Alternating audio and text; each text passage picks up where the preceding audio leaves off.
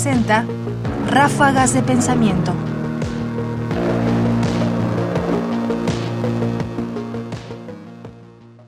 El método genealógico y el método historicista. Hay muchas formas de hacer historia y cada una de esas formas de hacer historia tiene consecuencias distintas. Una de ellas es la genealogía. La genealogía es una forma de comprender y de hacer historia que tiene consecuencias e implicaciones importantes. El filósofo mexicano Guillermo Hurtado, que hoy reflexiona sobre la verdad, dice esto acerca de la genealogía. Escuchemos.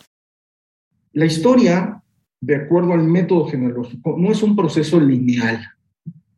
Las cosas se van ordenando por accidente. Nada sucedió de manera necesaria. Todo es contingente. Por lo mismo, no hay absolutos, no hay esencias. Eso es lo que distinguiría al historicismo del, método genealógico de otro tipo de, de historicismos, como el hegeliano. También se trata, y esto quizás se enfatiza más en el caso de Foucault, de una historia sin sujetos, ni mucho menos de protagonistas. Lo que hay son fuerzas, que van inclinando la dirección de los acontecimientos. En Nietzsche y en Foucault, la genealogía casi siempre, casi siempre, es la historia de relaciones de poder. Por lo mismo, la genealogía muestra que lo que ahora adoptamos como si fuera algo eterno o necesario esto, indispensable, en realidad es contingente, cuestionable e incluso modificable. De esa manera, el método genealógico se plantea como un método deconstructivo y a fin de cuentas revolucionario.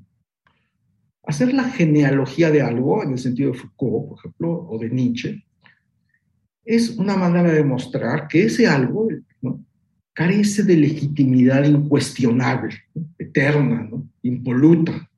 Es más, que ese algo que se a fin de cuentas se nos ha planteado como un engaño del que deberíamos liberarnos. Ráfagas de pensamiento. Coincido con Guillermo en que la genealogía ha sido pensada como un instrumento revolucionario. Porque es interesante, justo a partir de lo que dice, como la genealogía lo que hace es eliminar de la narración histórica al sujeto y dejar, digamos, mostrar pues que lo que está en juego no son personas, sino que son un grupo de fuerzas que se organizan y que además pueden cambiar de dirección en cualquier momento. Es decir, que la historia además puede ser recontada muchas veces con muchas derivaciones distintas.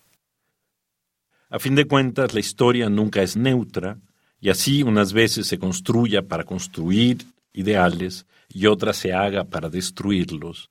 La narración de la historia es siempre necesaria y nos define y construye el futuro. Guillermo Hurtado, fragmento, tomado de la conferencia ¿Qué es el método genealógico?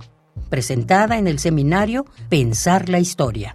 Instituto de Investigaciones Filosóficas, UNAM, 15 de agosto del 2022. Comentarios: Ernesto Priani Saizó.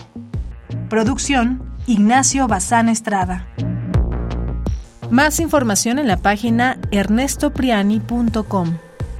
Busca el podcast en www.radiopodcast.unam.mx diagonal podcast.